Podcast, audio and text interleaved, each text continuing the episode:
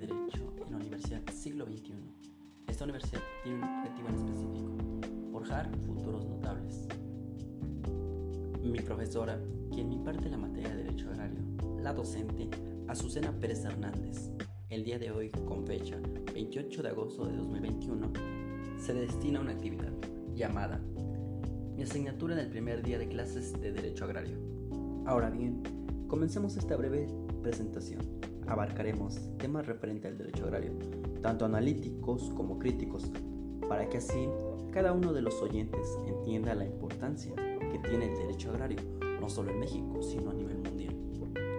Como primer punto tenemos, ¿qué es el derecho agrario? El derecho agrario es un conjunto de normas, teorías y prácticas que se refieren a lo típicamente jurídico, enfocado hacia el cultivo del campo, y se alude al sistema normativo que regula la organización territorial y la explotación del campo. Segundo punto, ¿cuáles son las características del derecho agrario?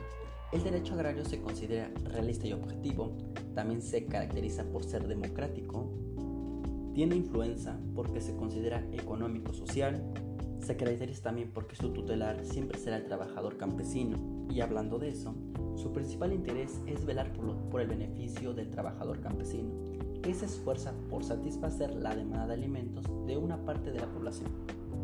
Punto número 3. ¿Qué es lo agrario? Hablando de agrario, va a pertenecer o lo relativamente a lo que se define como el campo. Incluso existe una ley, la ley agraria. Punto número 4. ¿Qué es el sector agropecuario? El sector agropecuario se le conoce por la economía que forman las actividades agrícolas y las actividades estas producciones se desarrollan en el campo a diferencia de las que tienen lugar en las ciudades. Punto número 5. ¿Cuáles son los principales sectores económicos? Estos se dividen en tres, en el sector primario, en el sector secundario y en el tercer, en el tercer. ¿Pero qué es el sector primario? El sector primario es una actividad que produce la extracción y la obtención de recursos naturales. Hablamos de materias primas, de los animales, de los animales, de vegetales y minerales. En este sector entra la ganadería, entra la pesca, la agricultura e incluso la minería. ¿Qué es el sector secundario? Este sector convierte a las materias primas a bienes y productos para el consumo. Pasan por cierto recurso natural. Aquí intervienen las fábricas, los talleres, laboratorios e incluso la construcción. ¿Qué es el sector terciario? Se le conoce como sector terciario o tiene otro nombre, sector de servicios. Esta es una actividad económica que produce solo servicios de comercio, de telecomunicaciones, transporte. Aquí podemos hablar de Pemex, de autoservicio, eh, trenes, aviones e incluso tienes de supermercado. Como último punto, tenemos a los sujetos agrarios, aquellos sujetos que intervienen, que participan en cada una de estas ramas. En primera instancia, tenemos al ejidario, perdón, ejidatario. Este ejidatario se le considera que es toda aquella persona física, es decir, hombre o mujer, siempre y cuando sean mayor de edad.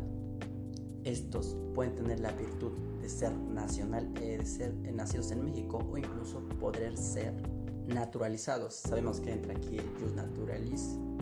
Estas personas serán la virtud y el derecho de poseer parcelarios. En segunda instancia tenemos a los comuneros. Por el mismo lado, los comuneros son cualquier persona física, es decir, hombre o mujer mayor de edad, que se pueden ser nacidos en México o incluso también pueden ser naturalizados. Esto tienen voz y voto. Estos tendrán derechos agrarios y derechos comunales. En tercera instancia tenemos al posesionario. Esta persona son todas las personas físicas, es decir, hombre o mujer, que tengan la nacionalidad mexicana o sean naturalizados. Salvo, estos tienen una excepción. Estos no tienen ni voz ni voto dentro de un ejido. Estas personas son reconocidos legalmente por ser titulares de una unidad de dotación o ampliación. Hablamos de los derechos agrarios, incluso de los derechos ejidales.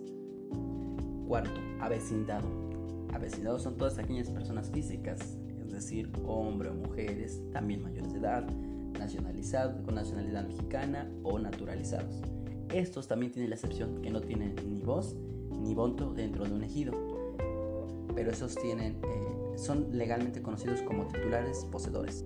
Después tenemos a los nacionaleros, a los colonos, jornalero agrícola, a parcería, la medería y el sucesor. Recabando el último punto de vista. El derecho agrícola se ha convertido en un gran paso para el derecho mexicano. No adoptamos tanto, pero mi crítica sería que es muy bueno, es muy interesante y es importante conocer todo acerca del campo. Si tienes un, un familiar en el campo, no te avergüences, sino corrígela y ve los intereses que realmente tiene esa persona. Así sería toda mi participación y les doy las gracias a todos.